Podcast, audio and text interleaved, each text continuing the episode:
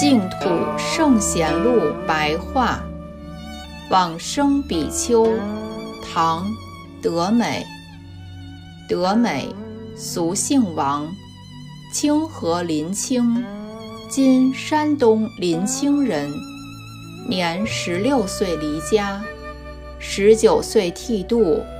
隋文帝开皇年间（公元五八一年至六零零年）。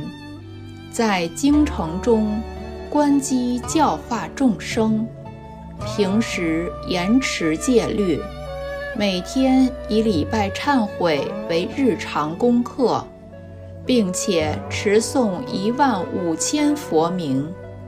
隋炀帝大业年间（公元六零五年至六一八年），住在京城的惠灵寺。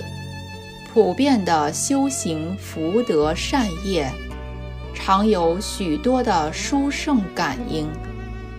唐高祖武德初年（公元618年），居住在会昌寺，在寺院西边建造忏悔堂，行播州三昧，整个夏天常行不坐。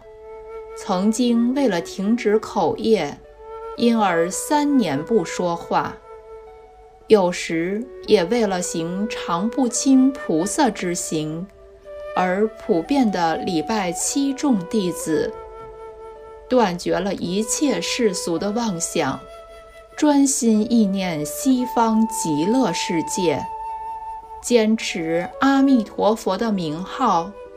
终身奉行而不终止。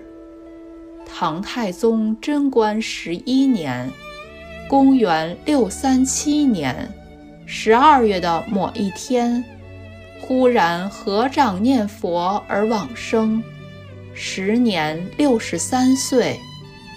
出自《续高僧传》。